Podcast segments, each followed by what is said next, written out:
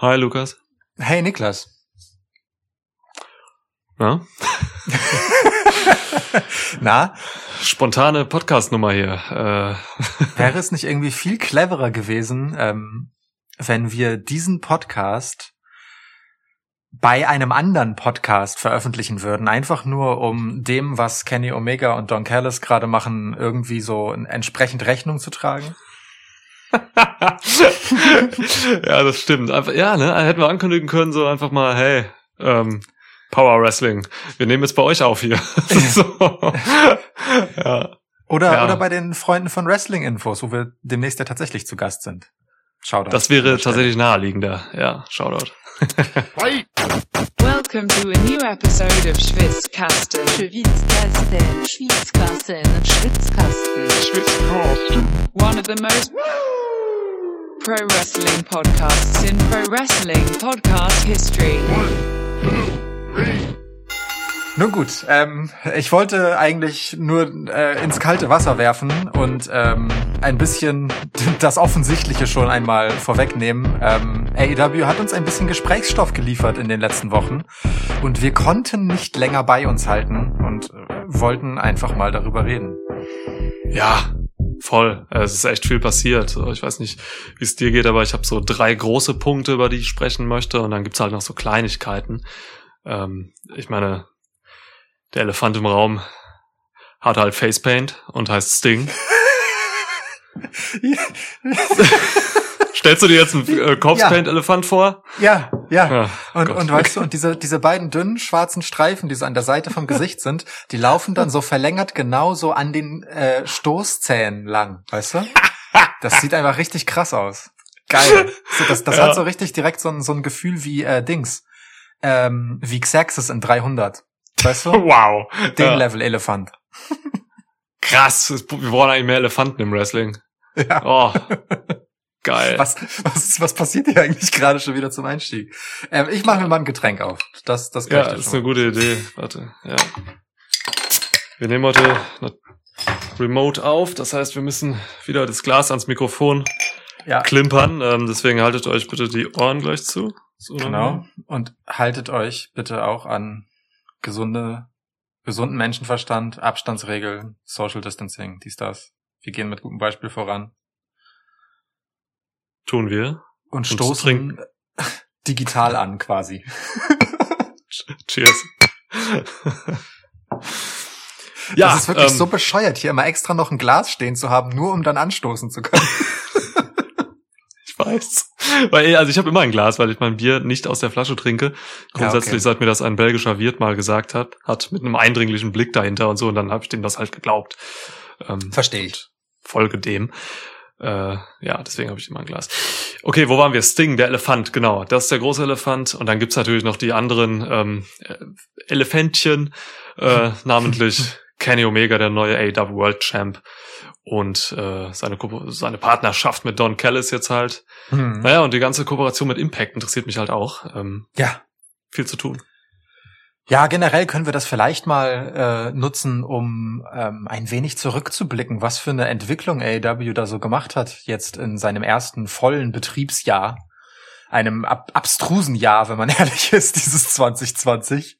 Ja. Ähm, äh, und was sie dann am Ende draus gemacht haben. Ich finde, also, ne, weißt du, so, Jahresende ist natürlich immer so die Zeit der Rück- und Ausblicke. Und ähm, nun, mit dem, was hier jetzt noch passiert ist, einfach so innerhalb von einer Show, ne, dem TV-Special Winter is Coming, Anfang Dezember, ähm, mhm. da gibt's eigentlich eine ganz gute Grundlage, um das mal zu tun, weil das kann halt, also ich meine, schreiben viele herbei, ein Gamechanger sein. Gucken wir doch mal. Gucken wir mal. Das entscheiden wir ja heute Abend, ob es das ja, wird oder nicht. Ja, klar. So. ja. Ähm, ja, können wir gerne machen. Also äh, wir schauen einfach mal. Ne? Also wir haben uns für diese Episode relativ wenig Struktur überlegt. Deswegen im Gegensatz zu sonst. Nimm den Leuten doch nicht den Schein. Ja, ja, nein, nein, nein, also Sonst ist natürlich äh, und der gesamte Sendungsablauf immer äh, auf die Minute genau getimed und ein Regisseur sagt uns auch so, dass ein Statement enden soll und macht so komplexe Handgesten, die uns dann quasi sagen, was als nächstes passieren muss. Das machen wir ja. heute nicht. Ne? Also heute ähm, ist äh, Stu, liebe Grüße, schon im Weihnachtsurlaub. Wir machen mal ohne Regie. Shoutouts du. Ähm, ihr könnt auch mal darauf achten, unsere Gesprächsanteile sind exakt 50-50 verteilt in jedem Podcast, jede Episode. Außer Episode mein 5, da hatte Lukas ja. hinten noch was drangehängt, das hatte aber auch Sanktionen. Ähm, ja. Es, äh, das stimmt nicht ganz. Ähm, Stu ist inzwischen so, dass er, ähm, wenn einer von uns mal in einer Folge bis zu 20 Sekunden mehr Redeanteil hatte als der andere, dann in der nächsten Folge das quasi verrechnet. Und dementsprechend, das fällt dir meistens nicht auf, aber er zieht dir dann halt was ab, wenn du ein bisschen überzogen hast in der letzten Folge. Ich hasse Stu. Von Stu kommen wir zu Sting. Komm her. Ja, lass mal, lass mal direkt mit Sting hier reinbrechen jetzt. ähm, du hast schon gesagt, er kam bei Winter is Coming. Ähm, perfekte Show eigentlich für ihn. so. Ja, mit ihm kam der Winter, ne? Er brachte Schnee mit. ja. Unfassbar eigentlich, dieser, dieser, dieser Schneemove und so, dass das, da, da, da passte schon viel zusammen, so, ne? Mhm. Ähm, ja. äh, ja, ey, wie hast du dich gefühlt, als Sting plötzlich erschien? Wirklich aus dem Nichts, so. Es gab echt keine Anzeichen dafür. Niemand wusste das. Nicht mal die, nicht mal ein Großteil der Wrestler backstage wussten davon. Ähm, es ist, es war schon eine gelungene Überraschung, oder? Ja, auf jeden Fall. Auf jeden Fall ist das eine gelungene Überraschung. Ähm, Sting ist ja auch jemand, der, äh, also weiß ich nicht, von, von so den Altstars, wenn man dieses Wort mal benutzen will, ne? Ähm, ist er schon einer, den man relativ legitim als Ikone bezeichnen kann. Ähm, einfach bei dem, was er so aus dem Herbst seiner Karriere machen wollte. So, ich sage bewusst machen wollte, weil einiges dann doch bei seinem letzten WWE-Run nicht mehr passiert ist. Aber ich habe zum Beispiel seinen, ähm, seinen letzten Run bei TNA Schrägstrich Impact Wrestling in sehr guter Erinnerung äh, mit dem Joker-Gimmick und mhm. so. Das, das war schon großes Kino und großes Tennis. Ähm, also ich halte von Sting als kreativen In-Ring-Charakter sehr, sehr viel. Und das macht es erst einmal wahnsinnig spannend für AW. Ähm, wenngleich ich den Kontext seines Erscheinens irgendwie nicht so geil finde. Also irgendwie das hatte dann direkt so einen Dämpfer, finde ich. Also ich habe so, weißt du, ich war in dem Moment so, boah, krass Ding. Und dann war mein nächster Gedanke direkt so, hm. Aber Sting und Darby Allen jetzt? Hm, ich weiß nicht. Wie ging's dir damit? Ähm, der Kontext, also dem Kontext habe ich noch gar nicht so viel Aufmerksamkeit geschenkt bei der Show selbst, sondern erst jetzt bei dem letzten Dynamite. Es gab ja noch einen Dynamite, wo er dann halt auch äh, gesprochen hat und so. Ähm, vorher ging's mir, habe ich, waren meine Gedanken erstmal so, okay, das war jetzt halt hier ein krasser Business-Move von A-Dub, so. Hm. Ähm, das ist halt ein heftiges Investment, was sie da gemacht haben, weil du hast gerade gesagt, also Sting ist eine Ikone. Das ist, ähm, Sting hat Wrestling-Fans halt über viele Jahre unfassbar viele Momente äh, geschenkt und Fäden und so. Sting ist ein richtig oh, ja. krasser Draw. So und zwar ja. meiner Meinung nach auch ein größerer Draw als Chris Jericho zum Beispiel. Ja. So ne, das ist also, ähm, das ist ja. jetzt noch mal eine Figur, die sie da haben, die einfach äh, wirklich vom Namen her das Größte ist, was AEW da bisher zu bieten hatte. So, Sting zieht Ältere mit dem Nostalgiefaktor. Er zieht junge Leute, die ihn vielleicht nicht live gesehen haben, aber die ahnen, wer das ist, weil er einfach diese Aura noch ausstrahlt und so. Die wissen, dass da was Besonderes ist, so, ne? Und ja. das war halt jetzt dieses Auftauchen bei Winter is Coming. Das war halt einer dieser ganz seltenen äh, boah, irgendwer hat's mal so genannt, ich weiß nicht, Sean Ross Sepp oder so, Change, äh, Change the Channel Moment, so. Das ist, hm. das ist sowas, da schreibst du irgendwie deinem Kumpel so, ey Alter, mach mal TNT an. Sting ist da gerade erschienen und dann macht dieser Kumpel äh, TNT an. Weißt du? Ja, ja. So, und das, boah, also es war ein Coup, wirklich. Also ADAP hat das auch noch perfekt inszeniert für mich. Also die, die reine Inszenierung jetzt mit dem Schnee und so, mit diesem Winter. Ähm, also, boah, das hat mich schon echt, echt umgehauen. Im, erstmal im Positiven tatsächlich. So. Mhm. Oh. Scheiße, hast du mir eine Frage gestellt? Ja, ne, was hat, ich habe dir genau die gleiche Frage, die du gestellt hast, zurückgestellt. Äh, so. Weil, also äh, mir ging es halt, um das vielleicht nochmal zu, zu verdeutlichen, mir ging es erstmal genauso wie dir und dann kam halt auch so, ne, der Blick ging ja zu Darby Allen und so, da, da, das kam dann so im zweiten Schritt direkt hinterher und das war für mich, wie gesagt, ähm, dann auch schon ein Dämpfer, so ähm, an der Stelle. Ich, ich kann dir gar nicht genau sagen, warum in diesem Moment. Ähm, jetzt inzwischen kann ich es dir natürlich sagen, aber ich will es nicht jetzt schon machen, sondern erst einmal dich fragen, was hat es mit dir gemacht, als du dann ein zweites Mal darüber nachgedacht hast? Ja, ich habe mir natürlich auch über die Rolle dann irgendwie Gedanken gemacht. So, ne? Ähm, Sting hat halt bei der letzten Dynamite, bei der aktuellen jetzt, ähm, heute ist der 12.12., äh, Darby Allen in den Fokus genommen, hat ein bisschen mit Cody geschäkert. Ähm, ähm ich hatte bei Winter's Coming schon gehofft, so dass er vielleicht in eine Mentorrolle kommt.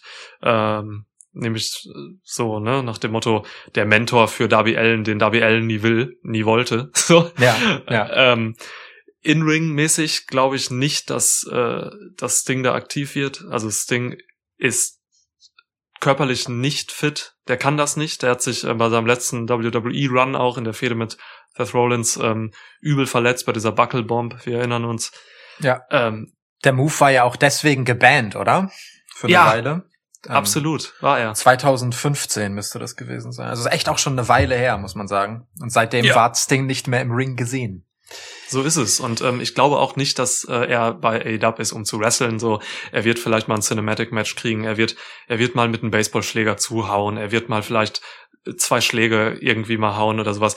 Der wird da schon irgendwie eine dieser Rollen haben, die die anderen Altstars dort auch haben. So Mentoren, mhm. Manager, Berater, Coaches.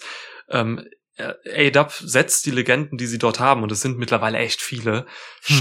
Wie ich finde, richtig ein. So, ne? Das sind ähm, für mich immer plausible Partnerschaften, sowas wie Tully Blanchard und FTA oder so. Das passt halt einfach vom Background ja. und so.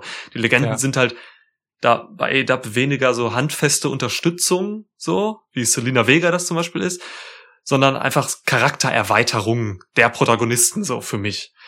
Um, ähm, ja. Und genau das kann Sting halt irgendwie auch schaffen, glaube ich. Ja, wobei ich bei Tully Blanchard muss ich dir halt widersprechen. Ne? Der hat sich schon recht handfest eigentlich immer eingemischt, wenn er konnte.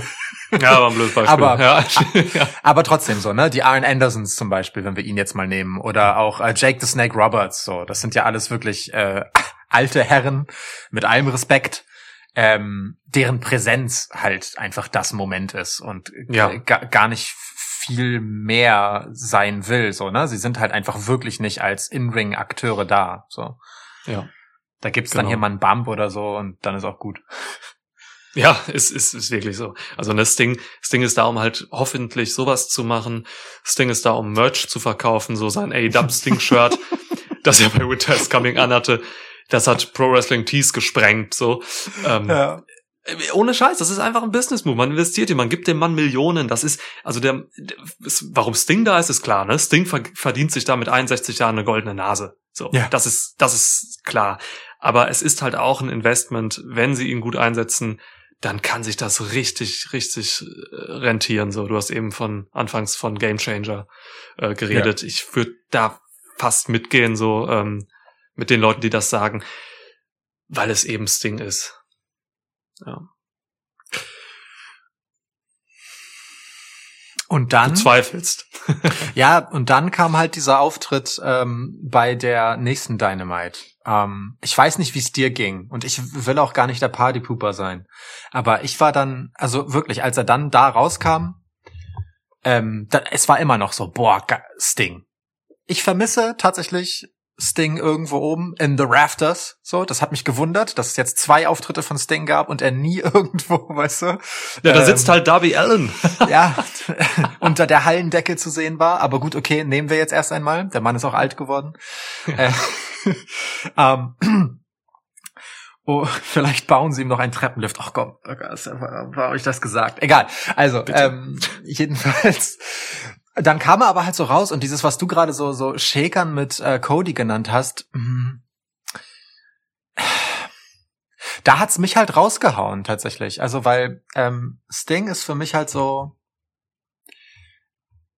also Icon heißt er halt irgendwie nicht umsonst, ne? Was er halt den, den Ric Flairs und ähm, oder Jericho, den du gerade genannt hast, was er den allen voraus hat, ist einfach diese, tatsächlich diese Aura. Ähm, wenn man es jetzt mal so nimmt, dann ist Sting wahrscheinlich das nächstgrößte Ding nach dem Undertaker. Einfach wegen dieser Mystik, die ihn halt so umgibt, ja, einfach weil mhm. dieses Gimmick das halt in sich trägt und weil er das einfach kann und so auch rüberbringt und weil all die Nuancen, die er ausgepackt hat im Laufe seiner Karriere, immer auch mit darauf eingezahlt haben, auf so diesen Mythos-Ding, ja. dass der ist halt einfach larger than life auf eine Art, auch, selbst wenn er halt sichtbar inzwischen einfach ein alternder Mann ist. Darum geht es nicht. Sting ist irgendwie immer noch Magie und das hängt natürlich ganz eng mit seinem Gimmick zusammen und wie er es verkörpert aber auch. Ja. Und ähm, dann kommt er da halt raus äh, in seinem bei seinem zweiten Auftritt und ich weiß nicht, dann war halt irgendwie der freundliche, kumpelige Onkel, der vorbeigekommen ist und ein bisschen mit Cody quatscht, weißt du? Ihn so ein bisschen äh, so in, in Schwitzkasten nimmt. Da fehlt echt noch, dass er ihm so, so mit der Faust auf dem, auf dem Kopf reibt. So, weißt du? Und so solche Faxen mit ihm macht. Da war dann für mich ganz viel Mythos-Ding verflogen in dem Moment. Und ich frag mich halt, ähm, ob, also ich verstehe auf eine Art, warum man das macht, weil man eben sieht, dass Sting nicht der gleiche Sting ist, aber es war dann halt so sehr in your face, einfach, äh, weißt du, so ein Typ, der jetzt halt so einen Legendenvertrag hat, der halt einfach kein Wrestler mehr ist und kein, kein, weißt du, der In-Ring keine Gefahr ausstrahlt, der halt einfach vorbeikommt als Persönlichkeit. Das war da so offengelegt, dass es mir persönlich, als jemand, der halt etwas mit Sting verbindet, eine Menge Magie genommen hat. So, ähm, weil es sich dann halt auch so sehr nach Move angefühlt hat und nicht nach einer Geschichte. Hm.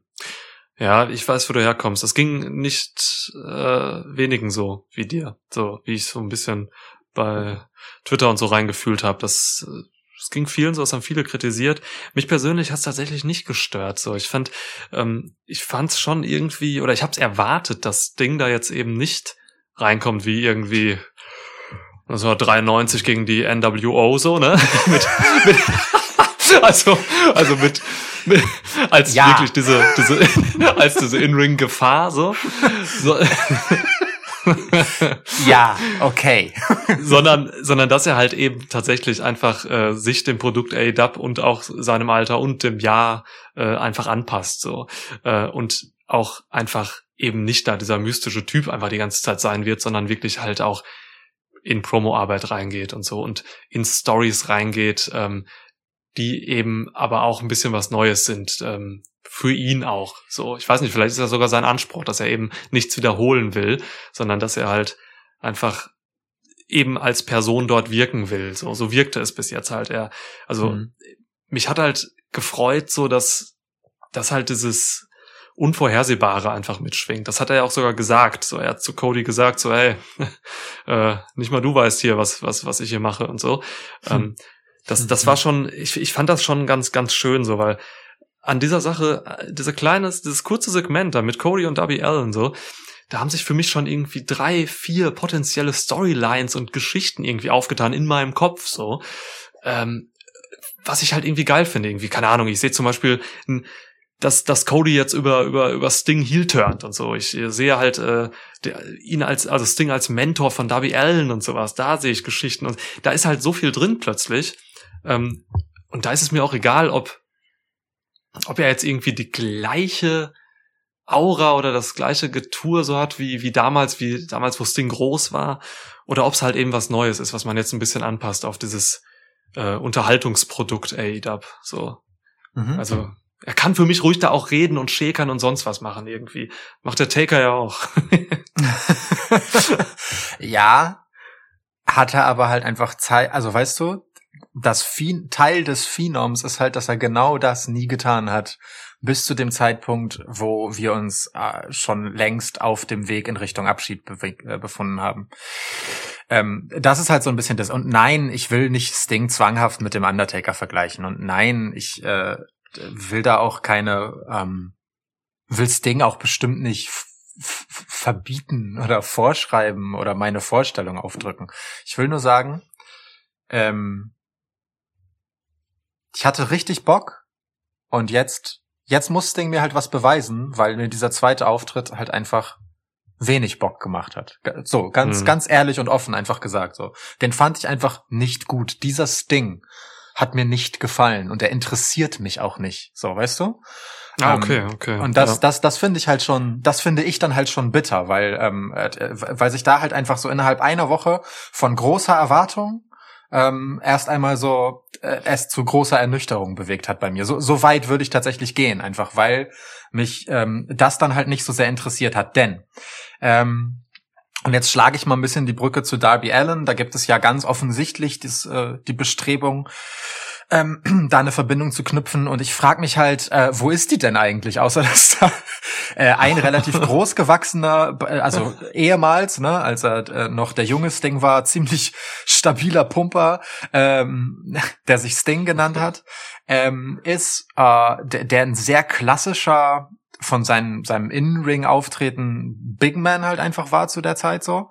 Ähm, Character Work ist dann halt wieder was anderes. Und dann ist da Darby Allen, der komplett unorthodox in jeder Hinsicht ist, ähm, von seinem Look, von dem, was er tut, viel unorthodoxer noch als Sting. Und das total Interessante ist halt, dass ähm, wenn, wenn man jetzt die beiden hätte zusammenführen wollen, ja, und da so dieses Mentoren-Ding hätte aufziehen wollen, dann hätte ich jetzt erst einmal gedacht, na, es wäre ja super clever, wenn äh, Sting so dieses, dieses ähm, auch diesen Mythos, den Darby Allen so ein bisschen um sich selbst, ne, mit seiner Wortkargheit und seinen Cinematic-Promos, äh, diesen Einspielern, die er halt immer hat, weil er sonst halt eigentlich nie was sagt, ähm, dass er da drin dann halt irgendwie auftaucht, da drin anknüpft und, und ihm quasi sozusagen mal zeigt, wie das geht, ne? Äh, aber ich find's dann halt total witzig, dass die einzige Verbindung, die ich zwischen den beiden sehe, halt im Prinzip dieses bisschen düstere ist, was sie halt umgibt und das Facepaint ähm, und ansonsten könnten diese Charaktere in diesem Moment, wo sie auftauchen, eigentlich viel unterschiedlicher nicht sein. Und darin kann man eine Spannung finden. Das finde ich auch völlig okay. Aber für den Zeitpunkt im Moment bin ich halt so, Dude, es sind einfach zwei Dudes mit Facepaint. Was wollt ihr eigentlich? So, was, was will der denn? Weißt du? Das ist so ganz weird für mich. Es sind es wirkt halt so, es wirkt so krampfig dadurch. Okay, krass, das habe ich echt gar nicht so wahrgenommen. Das ist, ähm, ja, das Voll ist interessant. Okay. Ja, ja, ey, das ich, auch.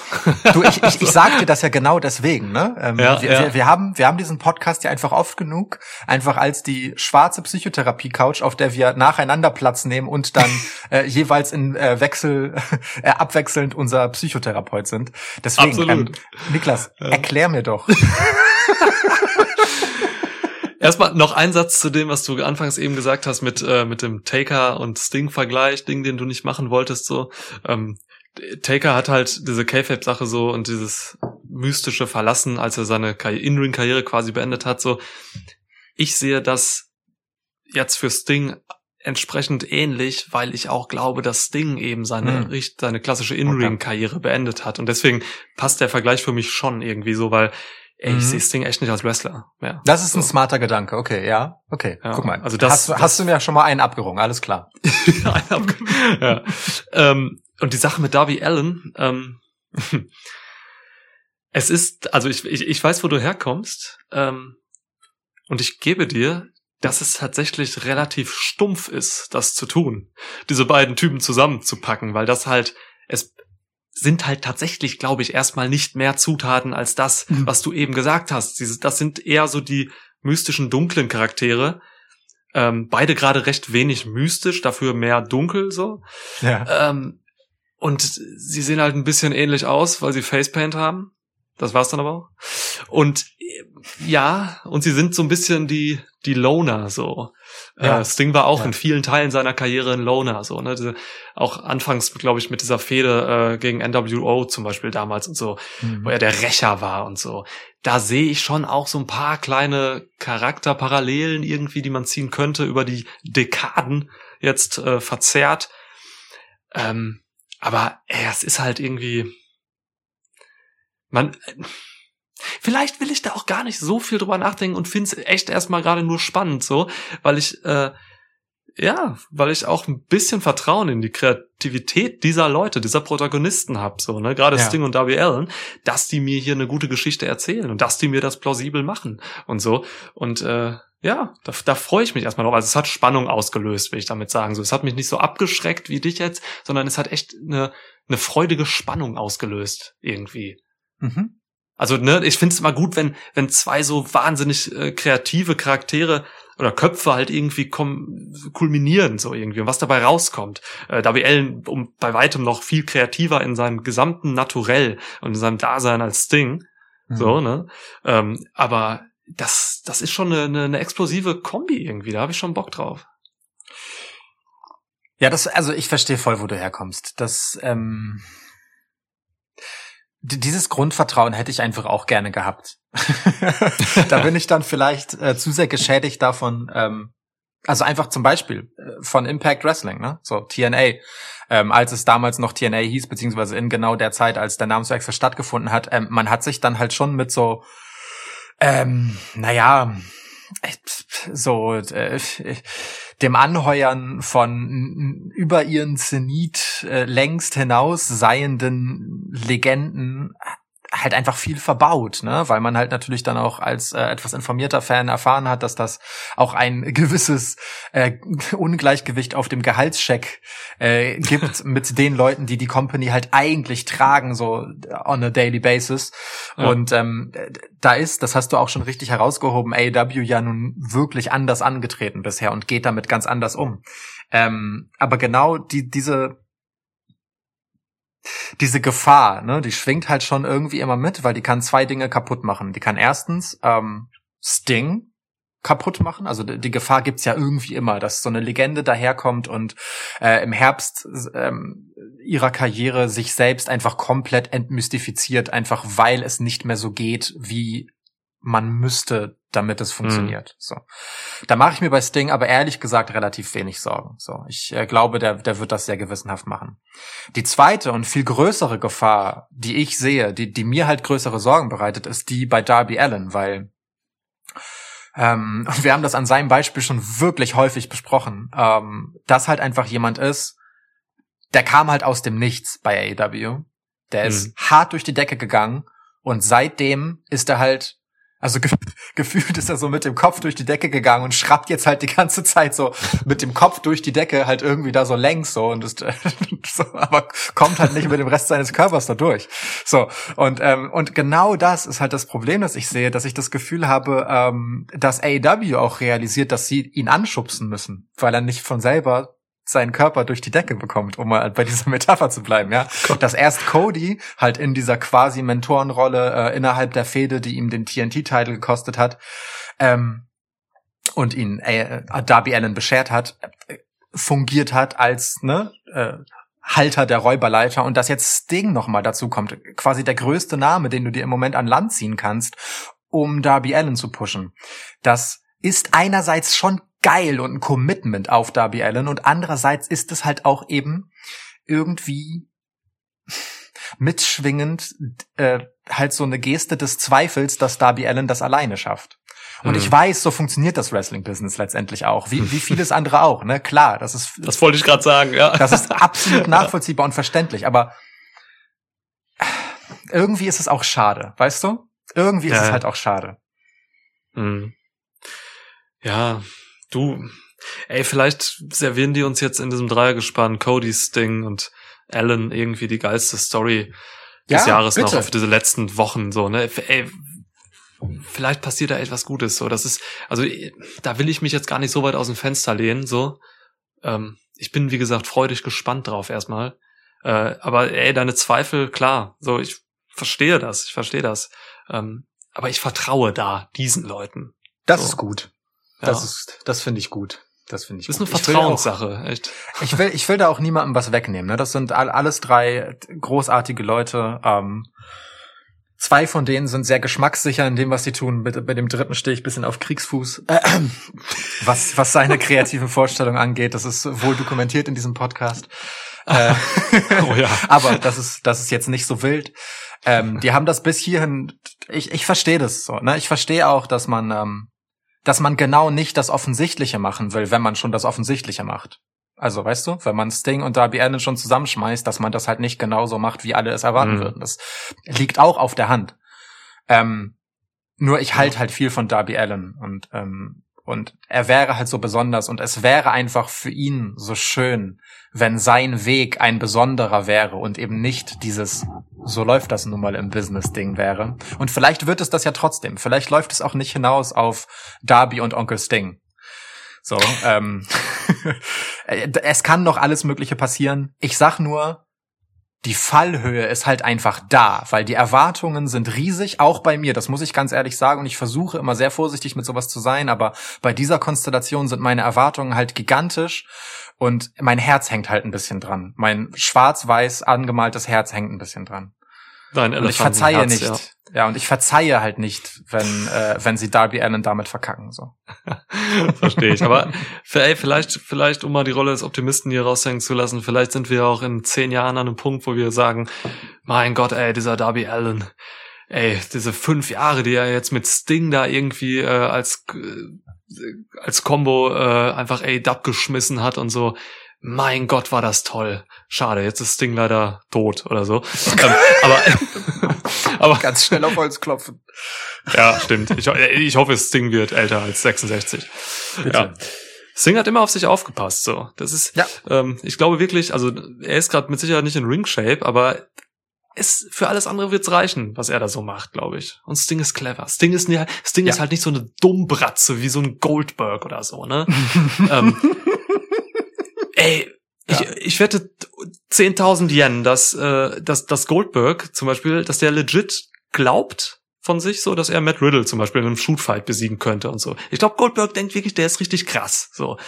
Sting weiß, wo seine Stärken liegen und auch wo seine Schwächen liegen, jetzt mit über 60 und so. Und ähm, ich, ist so ein Kandidat. Ich sag ja immer, bei AEW haben die Leute zu viele oder haben viele Wrestler viel zu viele Freiheiten. So, ne? Freiheit, also Wrestler, die mit Freiheiten nicht gut umgehen können. Ja. Aber wenn Sting diese Freiheiten von AEW genießen darf, so, dann ist das halt wer, der kann mit Freiheiten, glaube ich, gut umgehen. Ähm, ja, und komm her, lass, lass, wie gesagt, wir werden sehen, wir werden hoffen, wir werden da auch nächstes Jahr, Anfang des Jahres bitte nochmal drüber sprechen. Bitte, ja. Ähm, und das halt verfolgen so, weil das ist schon einfach was, was die Wrestling-Welt jetzt auch einfach irgendwie geschockt hat. Ja. Zu Recht, zu Recht. Und ähm, ja. ein, ein Wort noch zu dieser Sache mit den zu vielen Freiheiten und damit umgehen können. Mhm. Ähm, Sting ist halt einfach mit all den Jahren Karriere, die er hinter sich hat und all dem, was in der Zeit auch passiert ist, ne, und all den Stationen, an denen er war, das darf man ja auch nicht vergessen, so. Ja. Der hat ja wirklich auch äh, Geschichte, also ich meine, sein letztes Match auf dem TV-Sender, auf dem er jetzt wieder aufgetreten ist, war einfach bei WCW gegen Rick fucking Flair. So, ne? Danach ja. zu dem Sender TNT zurückzukommen, äh, das ist schon, also allein diese zwei Momente sind halt schon so, bah, so, ja. wer hat das, ne? Ähm, ja, ja, ja. Und im Unterschied zu vielen Jungspunden irgendwie Mitte 20, die äh, plötzlich ähm, sich überlegen sollen, wie sie ihren Wrestling-Charakter malen sollen oder halt so Leuten meinetwegen, die von WWE kommen und das erste Mal kreative Freiheit haben und damit nichts anzufangen wissen, weil sie zu viel Miro. auf einmal wollen. Ja. Ich, ich hatte genau ihn im Kopf, wirklich. Mhm. Äh, ähm, ist Sting halt ein ganz anderer Typ. Der hat alles gesehen, der hat alles gemacht, der hat auch schon Freiheiten gehabt und großartig ausgespielt. So, der ja. macht das halt nicht einfach nur, um nochmal eine schnelle Mark zu machen. So, ne, der braucht das nicht. Da ja. bin ich mir ziemlich sicher. Der macht das halt, weil er wirklich auch für sich das will und nochmal einen guten Abschluss finden will, nachdem nun ihm letztendlich halt eine blöde Verletzung ähm, da das weggenommen hat, was er eigentlich gewollt hätte, nämlich halt ein großes Finale gegen den Undertaker. Mhm.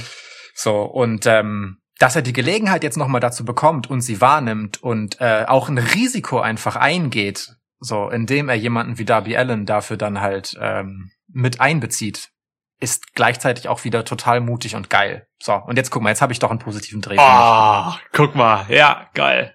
Da, da, das ist doch schön. Du kriegst jetzt hier dein Zertifikat für diese Sitzung. So. kannst kannst ja, vom Sofa oh, aufstehen. Ich, ich, ich sehe auch schon, äh, ja, äh, die Kosten wurden auch schon vom Konto abgebucht. Okay. Ja, klar. ja, wird, Da, direkt da in, bist, wird direkt in Bier umgemünzt hier für mich im Schwitzkasten.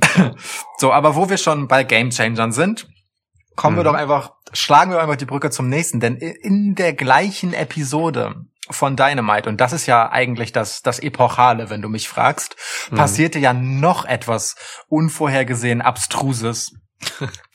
Und damit meine ich nicht, dass Kenny Omega John Moxley besiegt hat. Ähm, und zwar für den AW World Title und das bei Dynamite auf dem Sender TNT und nicht etwa bei einem Pay-Per-View. Ich glaube, das ist auch Teil des TV-Vertrages, dass ab und zu mal so ein großer Titel in der Show wechselt. Nur mal so. Yes. Äh, die brauchen ja auch ihre Momente für die Quote und es hat funktioniert. Nein, sondern die Tatsache, dass dann nach dem Titelgewinn ähm, Kenny Omega und Don Callis, seines Zeichens äh, was Executive Vice President, glaube ich, von Impact Wrestling, irgendwie Mhm. so heißt das, glaube ich, ähm, flüchten und äh, halt einfach sagen, wir sehen uns am Dienstag. Und am Dienstag ist halt Impact Wrestling. Und dann taucht Kenny Omega bei Impact Wrestling mit dem AEW-Titel auf. Was zur Hölle ist da denn bitte los? Was ist da los? Ja. Ähm, boah, ey, da hängt echt viel mit dran. Ich muss erst mal damit anfangen. Ich liebe Don Callis. Äh, ich weiß nicht, wie vertraut du mit Don Callis so bist. Ähm, ich habe ihn wirklich lieben gelernt tatsächlich in, in, in Japan. Also als äh, Color Commentator für Mhm. New Japan Pro Wrestling so. Da bin ich erst so richtig auf ihn aufmerksam geworden. Und äh, das ist halt schon echt ein Tausendsasser. So ist echt ein hervorragender Heel-Manager und Heel-Kommentator und was weiß ich. Also er kann nur Heel eigentlich. Äh, guck dir den Typen an, ne? So ein Schmierlapp. Also, Ja. mit, oh. Wenn du mir mal irgendwann so eine, so eine, so eine rot gefärbte, so, oder rosa Sonnenbrille oder so schenkst, so, ähm, so im Don Callis Move, Move, Modus, dann würde ich Danke sagen. Ähm, heftiger Typ, auf jeden Fall irgendwie. Und ja, klar, also dieser, äh, mit, mit ihm ging jetzt halt auch der komplette Heel-Turn äh, über die Bühne so mit Kenny Omega. Also da ist schon einiges in, in Bewegung gerade einfach. Und diese Kooperation mit Impact, so, ne? Alter. Also vielleicht, bevor wir erstmal über die, über, über Callis und Imp äh, über Callis und Omega sprechen, vielleicht reden wir erstmal über diese ganze Impact-Sache. Du, du hast ja gerade gesagt, so, ne? Das quasi aus dem Nichts so wurde gesagt, okay, hier werden jetzt Brücken gebaut, äh, die's, Hm. die im Wrest- Wrestling-Business halt wirklich selten sind, so. Ähm, hier werden, hier werden Promotions jetzt cross gebrandet und promoted, so. Das ist, das ist krass, so. Und das ist, es ist interessant. Es ist ein interessanter Deal, weil er auch Fragen in mir auslöst, so, die ich zu diesem Zeitpunkt eigentlich gar nicht beantworten kann. So, allen voran halt eine wirtschaftliche Frage, nämlich, Hm. was zur Hölle hat AEW davon? Äh, Ich Ja. meine das ernst. Also Ja, Impact ja. schaut niemand, ne? Das müssen wir uns vor Augen halten. Eine Handvoll Leute schauen äh, Impact Wrestling auf Access TV, so, das sind, ähm, ich habe Schwitz-Stats gefragt, das sind ungefähr so, weiß ich nicht, so 150.000 oder so Mhm. auf diesem Access TV. Und dann gibt's noch so eine Fingerkuppe von Zuschauern auf Twitch. Das sind, wenn es hochkommt, 5.000 Leute, die sich das, die sich Impact Wrestling auf Twitch anschauen. Witz. Wobei, wobei man dazu sagen muss, ähm, die Episoden werden dann hinterher auch auf YouTube veröffentlicht und da laufen die schon ganz stabil. So, das ist, das ist halt schon okay. Also es gibt, gibt einen guten Zweitmarkt sozusagen, aber da weißt du ja auch nicht, wie viele Leute gucken da halt einfach nur für zwei Minuten rein, weil sie irgendwas, ne? Ja, ja, genau. Ich ging jetzt erstmal Ähm, nur wirklich von den genau. Live-Geschichten aus, so, ne? Und das Ja. ist halt krass so, ne? Ich meine, die Episode jetzt, ne, nach der angekündigt wurde, nachdem angekündigt wurde, Omega wird dort auftauchen, die hatte einen gigantischen Zuschaueranstieg, ne? Hm. Ähm, auf Twitch waren plötzlich nicht nur 5000, sondern einfach mal 55.000. Ähm, und Access TV hat auch einfach 50.000 Zuschauer mehr im Schnitt, so. Äh, das ist der Burner für Impact Wrestling, so, ne? Das sind keine Impact-Fans, das sind AEW-Leute, die halt wissen wollen, was ihr Champ dort macht, so, ne? Ähm, und vielleicht bleiben davon mal einige hängen und so. Also für Impact ist das wirklich Gold. Die profitieren davon wahnsinnig. Ne? Das ist, das ist krass. Ähm, nur für AEW, ey, Alter. Ich, also ich sehe so anderthalb Vorteile für AEW in der Geschichte. Der einer davon ist, sie können die Videobibliothek von äh, Impact und TNA nutzen. Vielleicht so in dieser. Ja, ist, ich, ich meine das ernst, das darf man auch vielleicht gar nicht unterschätzen, so, ne? Denn Ja, ja. ungefähr die Hälfte des AEW-Rosters war mal irgendwie bei TNA oder Impact. So, ist, Ja, ja, also, klar. ne, LAX, äh, Sting, Cody war da, die Young Bucks, Lucha Bros, sogar Billy Gunn war da. So, ne? ähm, und viele, viele mehr. So, das ist halt die eine Sache. Und dann hast du halt äh, noch vielleicht so als anderen Vorteil diese ganzen Matchpaarungen, die du jetzt halt machen kannst. Aber das ist eigentlich auch viel mehr Nachteil, so kann ich mir vorstellen, weil AW hat halt an sich schon echt ein, ein großes Roster, ne? Also da sind super viele Leute, deswegen zeigt äh, AW schon auf deren YouTube-Show, ADAP äh, Dark, schon irgendwie bis zu 15 Matches jede Woche, so, ne? Weil diese auf, dieses aufgeblasene Roster sonst einfach kalt rumsitzt. So, du, ja, das ist halt einfach gegeben. Das sind echt viele. Guck dir das mal an, wer da alles ist. So, ne? Und wenn du jetzt noch mehr Wrestler von Impact vielleicht mal bei Dynamite auftreten lässt oder so, dann sieht man diese ganzen Dark Indie-Luschen sowieso auch gar nicht mehr. Dann ist da einfach nur Chaos und überall laufen irgendwelche Leute rum. Es ist, also, äh, also versteh mich nicht falsch, ne? So Impact hat ein tolles, hat ein tolles Roster, ne? Da ist ganz viel Talent. So viele davon sind Lieblinge von mir, ne? So ein Sammy Callahan oder so mag ich super gerne. Rich Swan, Alter. Ey, Rich Swan, Mann. Willie Mack, das sind coole Typen einfach und so. Sie haben eine super Women's Division, eine der besten in den USA. Ja. So, ne? Ja. Aber da sind keine Top Draws. Da ist Mhm. niemand, der die Einschaltquoten ähm, auf TNT pushen kann, wenn er mal irgendwie mittwochs zu Dynamite rüberkommt. Da ist keiner. So, man kann Geschichten erzählen, ne? Du kannst tausend Geschichten erzählen. John Moxley und Sammy Callahan oder so, ne? Die haben Vergangenheit, die kommen beide aus Ohio und so. Das ist aber kein Box-Office-Match, so, ne? Die Young Bucks gegen die Mhm. Good Brothers, die jetzt da sind, Anderson und Gallows, so, ne? Das ist eine tolle Geschichte, Bullet Club und so, aber es ist auch kein, kein Box-Office. Hm. So. Ja, und also ich meine auch selbst ja. die großen Tag-Team-Namen, ne? also The North oder so, das, das ist halt ein Nischending. Also so geil die halt sind. Ja. Ähm, okay, die Motor City Machine Guns, aber die sind halt auch über ihren Zenit hinaus, auch wenn sie so alt noch nicht sind. So, das ist einfach nicht mehr dasselbe wie damals und so. Ja. Äh, Es stimmt schon, was du sagst, aber ich glaube, du hast einen ganz äh, äh, wichtigen Punkt halt da drin, dass es hier auch gar nicht um die Top Draws geht, sondern um den Unterbau, ne? Ähm, dem du äh, damit halt einfach was bieten kannst, dass halt nicht einfach diese 15 Match Beliebigkeit auf Dark ist, so. ähm, und allen voran tatsächlich die Women's Division. Denn, also, ich meine, aufmerksame Zuhörer dieses Podcasts werden äh, sich langweilen, wenn wir schon wieder darüber sprechen, wie mies eigentlich die Women's Division bei AEW ist. Ähm, weniger aufmerksame Zuhörer dieses Podcasts werden das auch schon gemerkt haben, das echt oft und sehr penetrant sagen. Das merkst du ja nicht nur, wenn du unseren Podcast hörst, sondern einfach, wenn du AW schaust. Da ist auch halt wahr, nichts. ja. Auch wahr. So, und, ähm, und das ist bei Impact halt ganz anders. Das Niveau ist ein völlig anderes und ähm, nun, bei AEW hat man sich in den letzten Wochen und Monaten relativ äh, äh, offenkundig äh, halt einfach vom eigenen Roster wegorientiert, um halt äh, einfach ein Niveau reinzukriegen. Ne? Hat dann einfach äh, den NWA Women's Title in die Show geholt. Ja, So. ja. Und ähm, das brauchst du halt in Zukunft im Prinzip nicht mehr, wenn du tatsächlich enger mit Impact zusammenarbeiten möchtest. Und für die Damen bei AEW kann das halt einfach ein richtig krasser Schlüsselmoment gewesen sein, wenn man das denn ausspielen will. Das ist halt die Frage. Das wissen wir halt nicht, ne? Was wird daraus jetzt eigentlich wirklich gemacht? Aber also Möglichkeiten gibt's da ganz schön spannende. Ja, also die, das ist tatsächlich so, ne? Die Women's Division ist wirklich großartig, ne? So eine, keine Ahnung, so eine Diona Purasso oder so, oder so eine Jordan Ja. Grace, die kannst du halt echt, da kannst du halt echt was mitmachen, so. Das ist auch gut für AW, wenn die rüberkommen, so. Aber, äh, im Endeffekt, ey, ist das, ist das für mich immer noch ein zu großes Gefälle von dem, was dann halt AEW aus diesem, aus dieser Kooperation kommt, bekommt und was Impact bekommt. So, Impact bekommt den Bass des Todes, so, ne? Ähm, und AEW kriegt dann halt mal vielleicht ein paar Women's Matches von, mit Beteiligung von Wrestlerinnen, die gar nicht bei denen angestellt sind. Also, ich, das ist für mich nicht Grund allein. Also ich glaube nicht, dass es da Mhm. allein um die Women's Division geht, so. Nee, Ich- nee, ich- sicher nicht. Ich, ich glaube, ist es vielleicht Altruismus? Sind das Ideale? Hat, hat AEW irgendwie die Idee, andere Promotions hochzuziehen mit Geld oder so? Und Ich, also ich finde auf, ich finde auf jeden Fall dieses ähm, viel heraufbeschworene können viele kleine Promotions, die jetzt zusammen mit AEW arbeiten, endlich WWE den Schneid abkaufen und so. Ich glaube, das spielt keine Rolle, ehrlich gesagt. Ähm, denn aus dem genau dem Grund, den du halt gesagt hast, ne, egal wen du halt nimmst, der nach AEW jetzt noch kommt und in den Staaten irgendwie ein Publikum hat, das macht nicht den Unterschied. Da ist Also die Topstars entscheiden sich zwischen AEW und WWE, wenn es in den Staaten ist. Und ansonsten gehen sie nach Japan. Oder mhm. vielleicht nach Mexiko. Mit Abstrichen. Ähm, so. Aber genau das kann es halt sein.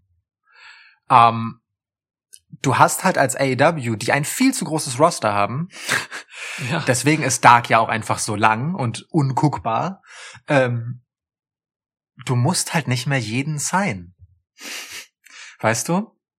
Wenn du eine stabile Kooperation hast mit zum Beispiel Impact, ja, dann musst du halt einfach nicht jeden unter Vertrag nehmen, bloß damit WWE den nicht in die Finger bekommt. So, sondern es gibt halt einfach Partner, die du hast, ähm, denen du das im Zweifel auch überlassen kannst. Und du mhm. bindest dir dann nicht immer einen Klotz äh, ans Bein für deine eigene Show, die halt jetzt schon einfach mit viel zu viel Personal auskommen muss. Ich meine, wie viele Matches, ich, ich finde das gar nicht mal schlimm, ne? Aber wir haben ja wirklich bei AEW ausgesprochen viele Matches, wo irgendjemand mit einem halbwegs stabilen Standing gegen irgendwen, der sonst eigentlich nur bei Dark äh, eine Rolle spielt, antritt und ein relativ amtliches Match, wo beide gut aussehen.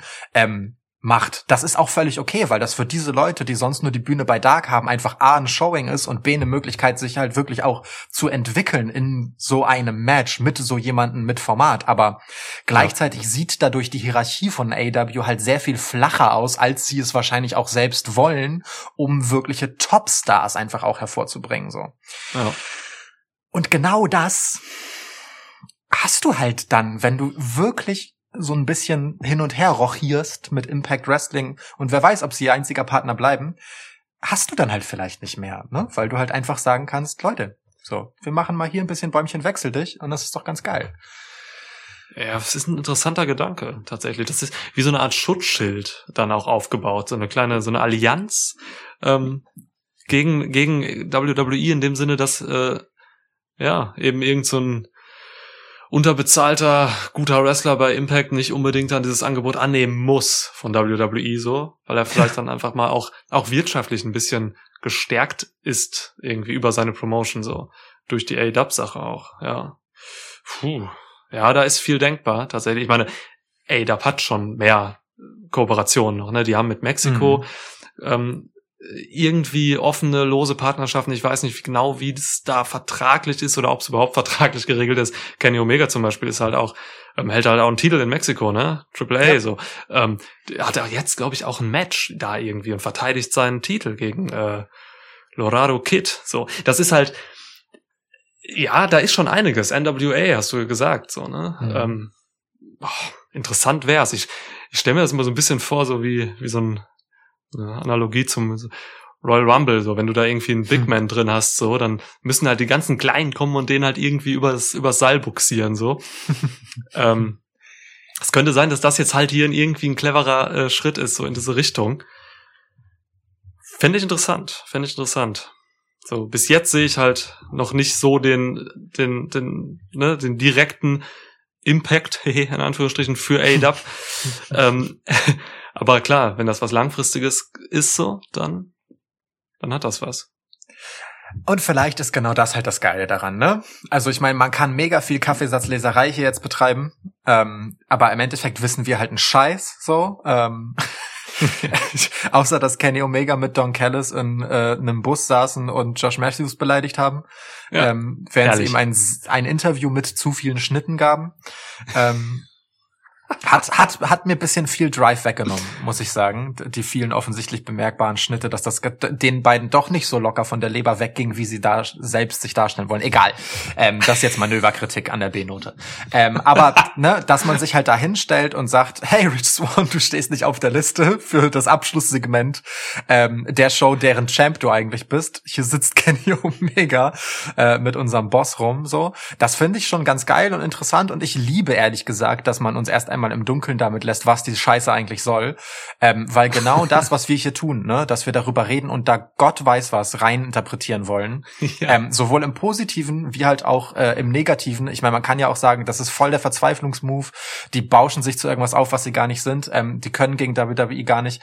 Glaube ich auch, dass sie das nicht können, aber vielleicht wollen sie das eben halt auch nicht. Ne? Vielleicht ist das halt auch einfach nur eine Sache, die sie halt cool fanden. So. Und das ist einfach ein geiler Move, um irgendwie eine nice Story draus zu machen. Und das ist auch wirklich nur ein Story-Arc. Auch cool, aber ey, im Ernst, so, es, es ist halt spannend, so, ist doch, also weißt du, wir, wir, wir dachten uns, wir müssen jetzt halt eine Folge über den Scheiß machen, das ist doch super. Die freuen sich wahrscheinlich darüber, dass alle darüber reden, ist doch geil. Ey, komm her, wir machen die Folge in erster Linie über Sting, wenn es nach mir geht, ja. so. Aber, ja, schon. ähm, ja, aber guck mal, du hast gerade, du hast gerade eigentlich äh, unbewusst äh, rübergeleitet. Lass uns doch mal über Callis und Omega ein bisschen intensiver reden. Ja. Ähm, wie gefällt dir die Nummer? Also was siehst du in dieser Combo? ähm, du hast, glaube ich, mal gesagt, du findest Kenny Omega ähm, außerhalb des Rings eigentlich gar nicht so besonders. Nee. Äh, ähm, und ähm, darum gibt es jetzt Don Callis. weil ich das gesagt habe. Nein, aber ne, äh, weil Kenny Omega das glaube ich auch sehr genau weiß und ähm, sich sehr genau überlegt, wie viel er eigentlich reden muss und wie viel Reden ihm zuträglich ist und wie viel auch nicht, äh, ist Don Callis, ähm, der halt einfach fürs Reden bezahlt wurde lange genug ähm, eine ganz anständige Idee, äh, um das aufzufangen. Jetzt mal ganz, ganz platt gesagt. Ganz, ganz mhm. platt gesagt. Es ist einfach äh, hier im besten Sinne halt der Schutzschild ähm, vor Kenny Omega, dass jemand einfach die guten Geschichten ins Mikro sagt, die Kenny Omega selbst nicht genauso gut rüberbringen könnte. Und das ist völlig okay. Die beiden haben die Geschichte miteinander, die das backupt. So. Hm. Mich erinnert, ja, ja, ja, das stimmt. Mich erinnert diese ganze Geschichte so ein bisschen. Äh, vielleicht erinnerst du dich an die Nummer mit AJ Styles und Ric Flair bei TNA damals. Mhm. Da hat Ric Flair den guten AJ, ähm, der recht unbeholfen war in seinem hm. charakterlichen Dasein, ähm, unter die Fittiche genommen. So. Und äh, auch in einer Heel, in, einem, in einer Heel-Konstruktion, so, das, das, das hatte irgendwie was. Ich habe das damals gemocht. Ähm, AJ Styles war halt auch eben der Über-Wrestler bei TNA und äh, ja. Dem mangelte es aber halt echt so ein bisschen an Style, obwohl er Styles heißt. Und äh, da hat man das halt wirklich ähm, K-Fape einfach so, so, so umgewandelt. Man hat es halt einfach so so gemacht, so Ric Flair zeigt jetzt mal irgendwie, wie es läuft. So, das macht man hier jetzt nicht so offensichtlich äh, und sagt so solche Dinge. Ähm, aber es erinnert schon irgendwie daran. Äh, ne, diese Kenny Omega ist jetzt auch so ein Rich-Style-Arschloch irgendwie. mit so einer Vaterfigur an der Seite. Das äh, war für mich irgendwie so der erste Gedanke. Ähm, ich finde halt, die machen das schon gut zusammen. Also die haben eine gewisse Chemie, äh, mhm. die irgendwie passt. Aber, und da ist so der Unterschied zu wirklichen Top-Heels, wie jetzt zum Beispiel Roman Reigns oder so, bei Kenny Omega wirkt halt alles super inszeniert. So, das ist halt, ich sehe das und ich kann das auch genießen und ich finde das auch lustig und unterhaltsam, aber es ist halt nicht so wirklich natürlich, was darüber kommt. Mhm. Und das ist halt schon eine Schwäche irgendwie. und äh, das ist witzig, dass du das sagst, weil ähm, ich habe mich inzwischen genau daran gewöhnt und ähm, bin der Meinung, das ist jetzt halt AEW ja, überinszeniert, ja. sich selbst karikierend. Ähm, Ey, Chris Jericho, MJF. Ja, ja, eben, ne? So, you name it. Auch Darby Allen, so, ist ein völlig überzogener Charakter auf die Art, wie er das halt ist. Ähm, Cody, müssen wir gar nicht drüber reden. So. Und Cody, Cody ist tatsächlich so ein Ding. Guck mal. Ähm, also das, was Kenny Omega jetzt ist, ist halt ein relativ klassischer ähm, äh, von der, also, also Corporate Rich Heel. So, ne? Der ist einfach, weil er kann, ist er halt mächtig. So, ganz einfach. Ja, Natürlich ja. ist er gut, ne? Aber er spielt halt auch einfach Dinge aus, die er qua Status halt einfach hat. So. Und ähm, wenn du diese Karte spielen willst, wenn du halt willst, dass jemand so ein so ein so ein Business Heal, nenne ich es jetzt einfach mal ist, und du hast gleichzeitig Cody, der Buddy Buddy mit äh, Tony Khan, dem eigentlichen Boss des Ladens ist und Face sein soll, dann musst du dich schon ganz schön reinlegen, um jemanden noch mehr corporate assi aussehen zu lassen, als es Cody in echt ist. Weißt du, was ich meine? So. Und Cody spielt das ja auch offen in den Shows. Und du brauchst dazu halt einfach ein assi Gegengewicht so.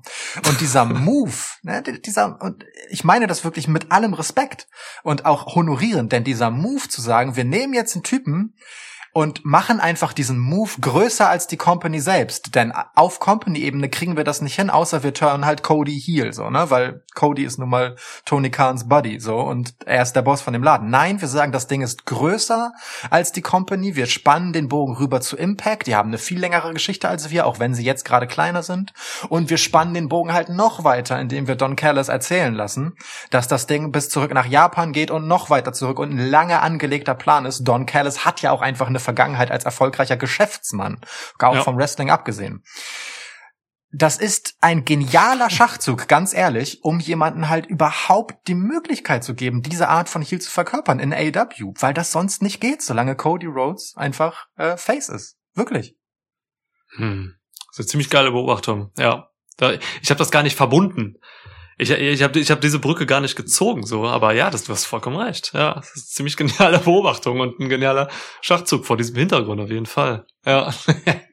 ah, es ist schön, dass du natürlich wieder Cody auch so ein bisschen, so einen kleinen, weißt du, so einen kleinen Vorarm so ins in den Nacken gibst. So. Ja. Du, du, du, musst Bescheid sagen, wenn das irgendwie so wirkt, als hätte ich da so, so irgendwie so eine seltsame Manie, immer auf Cody rumzuhaken. Und ich meine das in dem Moment gar nicht so. Das ist ja, das ist ja, das, das, das werfe ich ihm ja nicht vor. Ne? Es ist ja einfach nur eine, ja. eine reale Gegebenheit, mit der sie halt umgehen müssen. Und ich finde, wie gesagt, ich finde den Move schon sehr, sehr, sehr clever. Ja, ey, aber äh, ne, guck mal, auch Cody ist ja eigentlich auch so einer, der in seiner Überinszenierung halt irgendwie bei ADAP symbolisch steht und so. Also ist generell ein interessantes Thema, da kann man einen ganzen Podcast zu machen, so, ne? Das ist, ähm, dieses, wir hatten uns, glaube ich, in dem letzten Podcast zu ADAP, ich weiß gar nicht mehr, was, was das war, da hatten wir auch noch MJF im Fokus und so und haben halt irgendwie gesagt, dass MJF für uns halt echt ein bisschen was verloren hat, weil er eben ja. kaum, kaum noch glaubwürdig und natürlich rüberkommt, sondern nur überinszeniert, so, ne? Genau, die Full Gear Review war das. Ja, ja, und mit Jericho macht das schon seit Monaten und es so Karikaturen und so, ne? das ist schon, das ist schon krass einfach. Ähm, Habe ich auch ein bisschen Angst vor, dass Kenny Omega jetzt auch immer mehr und mehr so eine wird vielleicht. Äh, äh, Moment, Moment. Wird? wird also Moment. Oder? Also, es beginnt die Musik von Kenny Omega. Es kommen Frauen in so 90er Jahre äh, Aerobic-Video-Outfits mit einem Besen in der Hand, äh, als Reminiszenz an sein äh, Cleaner-Gimmick aus Japan raus, aber schon als sehr schrottige Reminiszenz mit voller Absicht und tanzen sehr, sehr schlecht zu der Musik und kriegen auch den Übergang zum eigentlichen Theme-Song von Kenny Omega nie hin und sind dann kurz mal aus dem Takt, bevor sie dann ihren eigentlichen Tanz wieder auspacken, stehen dann Spalier mit den, äh, mit den Besenstielen für Kenny Omega, der da rauskommt nachdem er minutenlang ausschweifend, ausschweifender als Shane McMahon es jemals äh, für sich beansprucht hat, angekündigt wird mit immer neuen ähm, Ausführungen ähm, von Justin Roberts. Und du sagst, er könnte zu einer Karikatur werden. Hey, okay, okay, okay. Ich, ich, ich würde, ja ich würde vielleicht noch ergänzen, und das ist jetzt ein Bild, was ich einfach in die Köpfe unserer Hörer äh, irgendwie implementieren möchte. Ähm, als ich diesen Gedanken zuerst hatte, hat er sich so festgesetzt, dass ich es immer sehe, wenn es passiert. Kenny Omega kommt auch aus so einem kleinen Jungfernhäutchen immer raus aus dem Tunnel. Das wollte ich nur noch ergänzen, sorry. Ja, ja. ja. Du, du, meinst, es ist so eine, das ist so eine, so eine, das ist toll zur Weihnachtszeit jetzt davon zu sprechen, wie Kenny Omega quasi äh, aus, aus einem Jung, also äh, im Prinzip ja dann äh, wie Jesus, ja, von einer unbefleckten Jungfrau, Jungfrau geboren wird und in den Ring kommt. Toll. Wunderschönes Bild. Krass, ähm, eigentlich hat, eigentlich hat Jesus schon als Neugeborener Maria entjungfert. Heftig, oder? Durch die Geburt. Das ist ja mega. Crazy. Wow. Ja. Okay, ja, krass. Ja, ähm, aber äh, also äh, Kenny Omega als diese Art Heel und als diese Art ähm, äh, mit äh, die Regeln des Spiels brechender Heel, ne? Ähm, damit spielen sie ja wirklich sehr offensiv. Also ich meine, ähm, in der äh, letzten Dynamite-Episode ähm, gab es ja noch mal ein Interview von Tony Schiavone mit Don Callis und Kenny Omega und das war halt kein Interview, ne? Also Tony Schiavone hat sich da hingestellt und im Prinzip sich über drei Fragen, die er gleichzeitig gestellt hat, in Rage geredet und komplett halt, also er hat, hat nicht nicht einen Moment äh, journalistische Neutralität walten lassen, sondern einfach komplett gesagt, ihr Wichser, was soll die Scheiße, so ungefähr. Ja, ja. Äh, und sie haben ihn abgeschnitten und einfach irgendwas anderes erzählt. So, also es ist halt völlig klar, dass das Ganze hier genauso überzeichnet rüberkommen soll und selbst für AEW noch einmal mit dem, was sie etabliert haben als Kräfteverhältnis und auch irgendwie als Regelwerk brechen soll. So und das wird ja auch symbolisch ganz schön klar, indem Kenny Omega halt dieses Gentleman's Agreement für dieses Match ansetzt. Ne? Wir machen hier keine Scheiße, sondern ich besieg dich in einem Wrestling-Match, John Moxley, der du ja. witzigerweise behauptest, du wärst der beste Wrestler der Welt. Come on. ähm, ähm, ich bin in einem clean Wrestling-Match, denn du hast mich ja damals nur in irgendeinem so unsanctioned Ding äh, besiegt. So. Das finde ich schon cool und geschickt und auch irgendwie stumpf gleichzeitig, aber genau deswegen auch richtig für das, was man hier macht, nämlich Kenny Omega einfach mit der absoluten Brechstange abstrus Heel zu turnen, als dann halt die Geschichte, auf der man diesen völlig absurden und nicht zu erklärenden Move mit Impact Wrestling erzählt. Das ist halt irgendwie geil, weil alles davon weird und seltsam und spannend wirkt und damit ist doch eigentlich alles erreicht. ja, es ist was Neues, es ist was Frisches, so, ähm, ich warte auch gerne an, in dieser Stelle einfach ab, wo es hinführt. So, ne? Jetzt ist erstmal gut, dass ja. es unvorhersehbar ist. Äh, und ich unterstelle einfach mal, dass sowas gut fürs Wrestling an sich ist. Mhm. Weil es neu ist. Das ist einfach was, was in dieser, das, das gab's ja ewig nicht so in dieser Form. Das ist, das gefällt mir. So, ne? Ja. ja.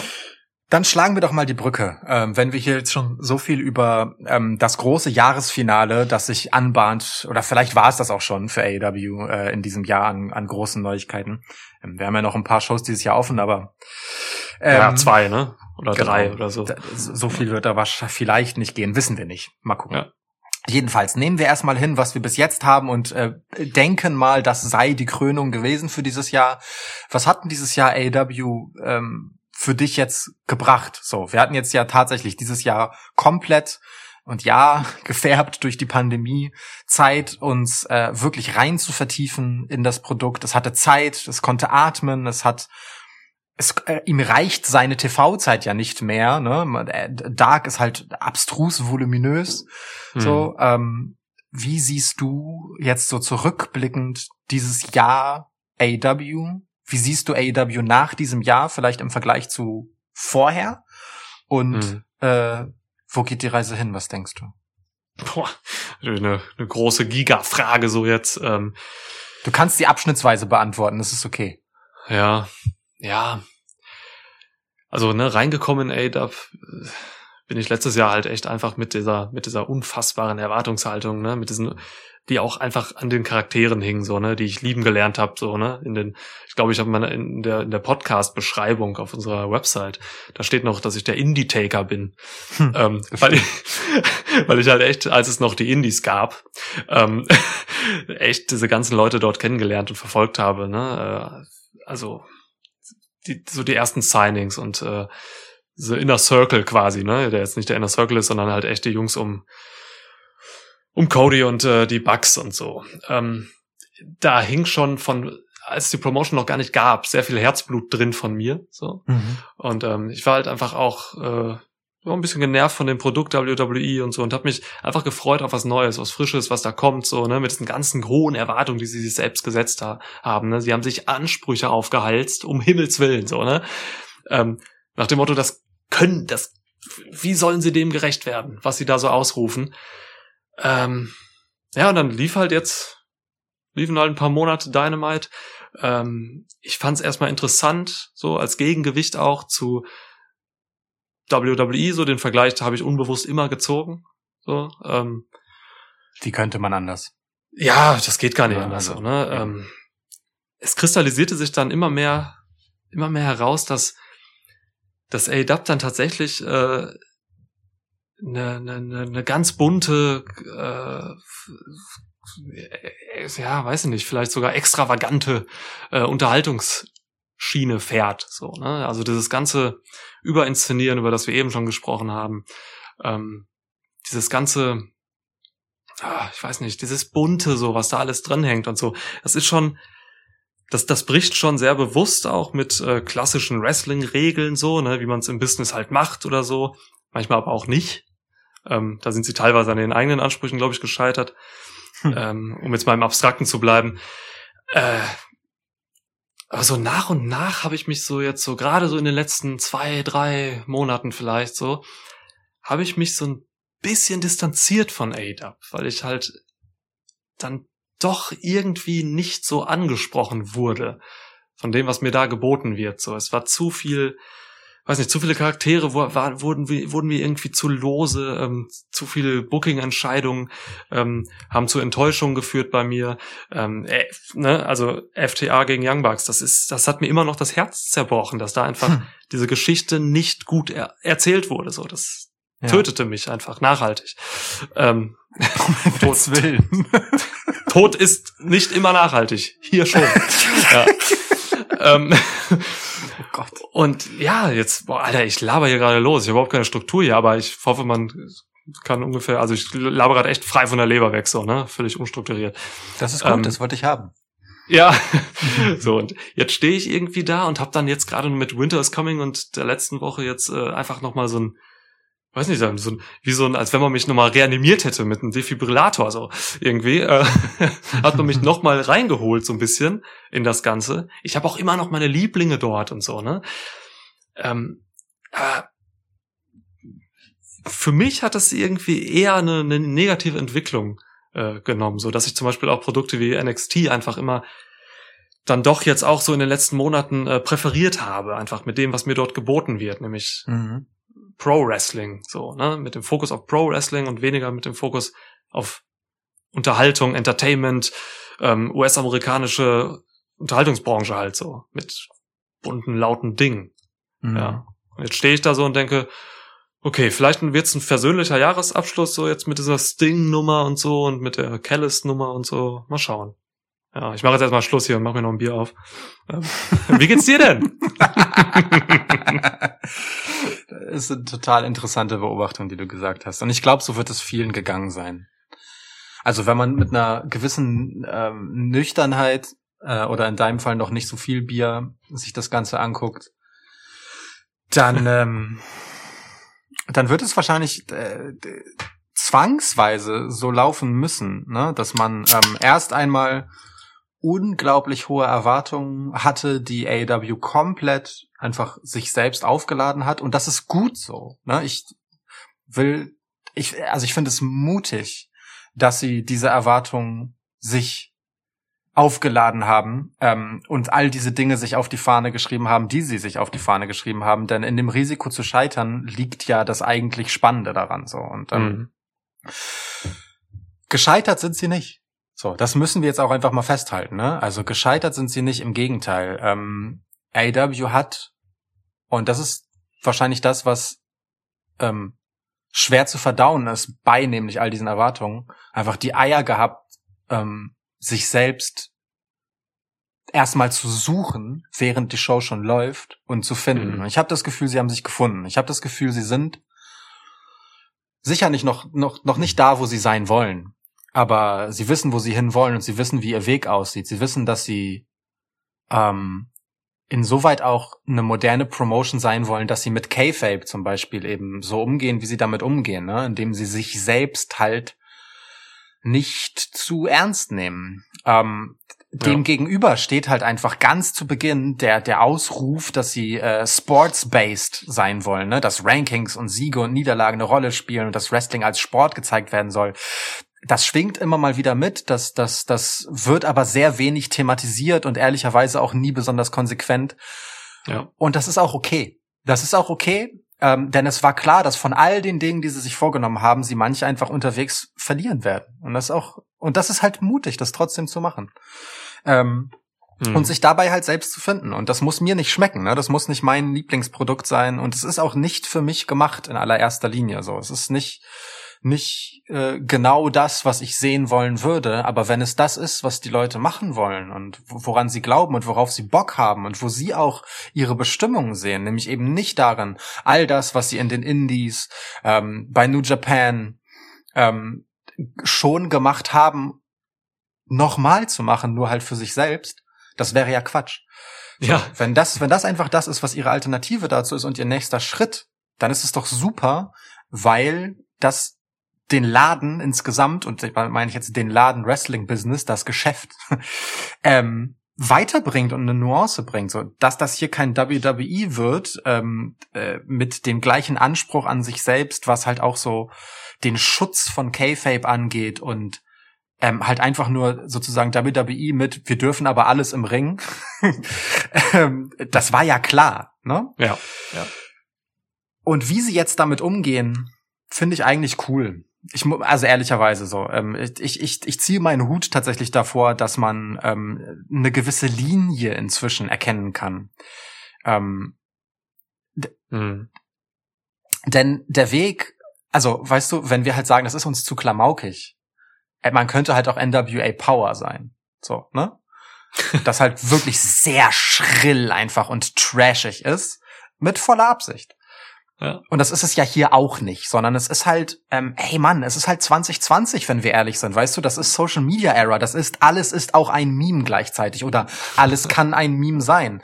Und damit spielen sie gut. So, ähm, du kannst dich nicht mehr die ganze Zeit ernst nehmen. Das Internet erlaubt es dir nicht. Du wirst nicht glücklich, wenn du das tust, weil Leute dir einfach auf den Sack gehen werden damit, wenn du das tust. So und äh, die Art, wie sie das aufgenommen haben und in ihr Produkt verpacken, die ist spannend. So, wie gesagt, das ist nicht, das Produkt ist am Ende nicht mein Lieblingsprodukt. Ich bin ähm, äh, da auch äh, so ein bisschen, auch wenn NXT nicht mehr das ist, was es mal war. Das haben wir in unserer letzten Review ähm, mhm. zu Wargames auch nochmal herausgearbeitet. Ähm, trotzdem, NXT ist meine Favorite Show, weil, weil dort, weil es dort halt tatsächlich mehr um das Wrestling geht, wie es mir halt sehr gut gefällt. Ähm, aber AW macht das, was sie machen wollen, und ich glaube, dass sie das machen, was sie machen wollen. Das machen sie. Und das machen sie gut. Und das machen sie weitgehend bedacht. Nicht immer konsequent, aber bedacht. Ja, und ich glaube, davon ziehe ich meinen Hut. Ey, und es ist eine Erfolgsgeschichte, ne? Es ist ja. und es ist eine Erfolgsgeschichte. Das ist ja. definitiv so, ne? Ähm, die letzte, die aktuelle Dynamite hat fast eine Million Zuschauer geknackt, ne? Also wenn man von diesen ja. Zahlen hergeht, so auf der einen Seite, aber halt eben auch von allen anderen Komponenten, so das, das, das funktioniert, was die sich da vorgenommen haben und äh, definitiv. Also ich, ey, es ist eine absolute Bereicherung für das Wrestling-Business, ne? Diese Promotion. Das ja. ist das ist der Wahnsinn. So. Ähm, und das ist auch schön für diese ganzen Leute, die sich dann da nochmal irgendwie neu erfinden können und so. Das, das Ding ist, ist schon einfach eine interessante Nummer. Voll. Und, und, und vor allem auch, also wenn wir jetzt halt auch nochmal zurückgucken auf, auf halt äh, Winter is Coming, ne, was heißt denn das eigentlich? Also überleg mal, wir reden von der Promotion, die ist halt, die gab's vor gar nicht allzu langer Zeit einfach noch nicht mal. Die kam ja aber auch wirklich aus dem Nichts, so ein ja. Stück weit, ne? Äh, gut, im Endeffekt hat sie sich entwickelt aus einer YouTube-Show, die aber eigentlich nur der Backstage-Bereich hinter dem Wrestling war, so, ne? Moment, ähm, Moment, Moment. Äh, die, der, der, der Grundstein für All Elite Wrestling sind Don Callis und Kenny Omega. Das wollte ich nur noch einmal sagen. das ist natürlich richtig. Aber ne, ja. so, also Being the Elite ähm, als als der äh, sichtbare Vorläufer in Form eines Sendungsformates mit aller Vorsicht. ja. Mhm.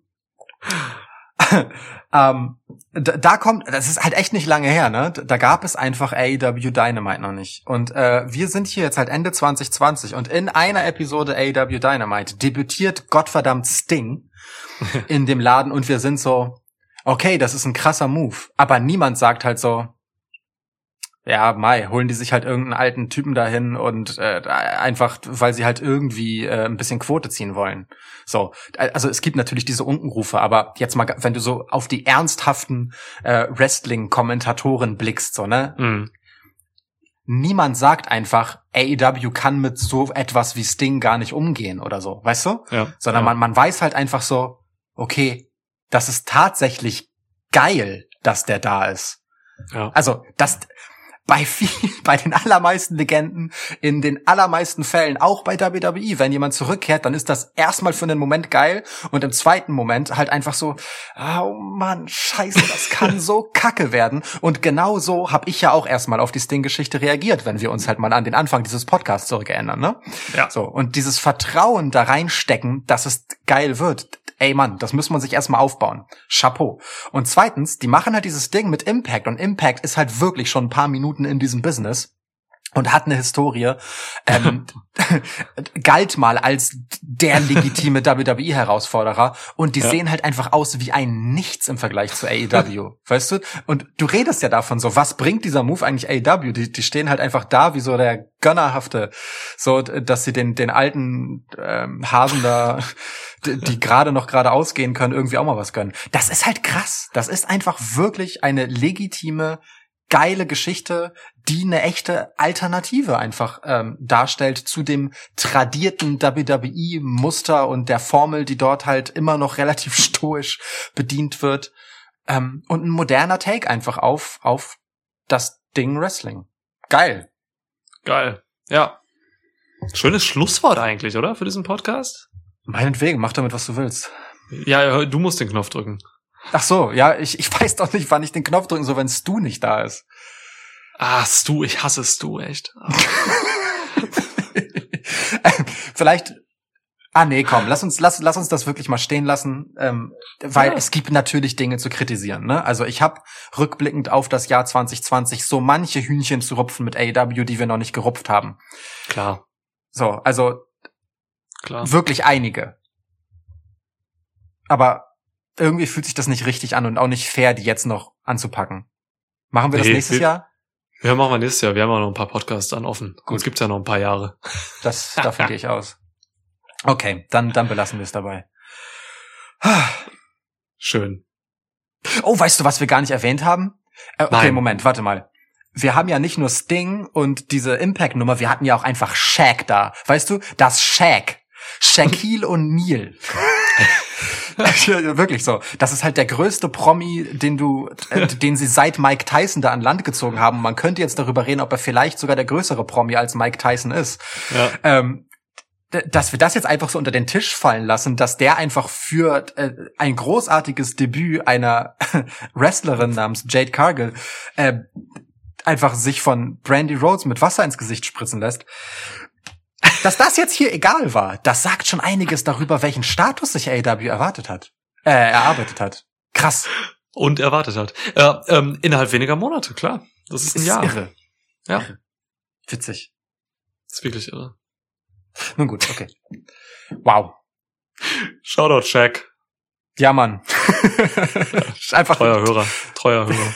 Ja, definitiv. Ja. Ähm, so, und dann würde ich doch wirklich gerne mal die Frage stellen, wie seht ihr denn das? Wir, wir machen das selten. Wir stellen Stimmt. selten so Abschlussfragen, ähm, aber äh, hier interessiert mich das doch wirklich sehr, weil ich weiß, dass äh, unter unseren Zuhörerinnen und Zuhörern ähm, ganz unterschiedliche Meinungen zu AW da sind. Mhm. Und ich will gar nicht wissen, wie seht ihr AW jetzt?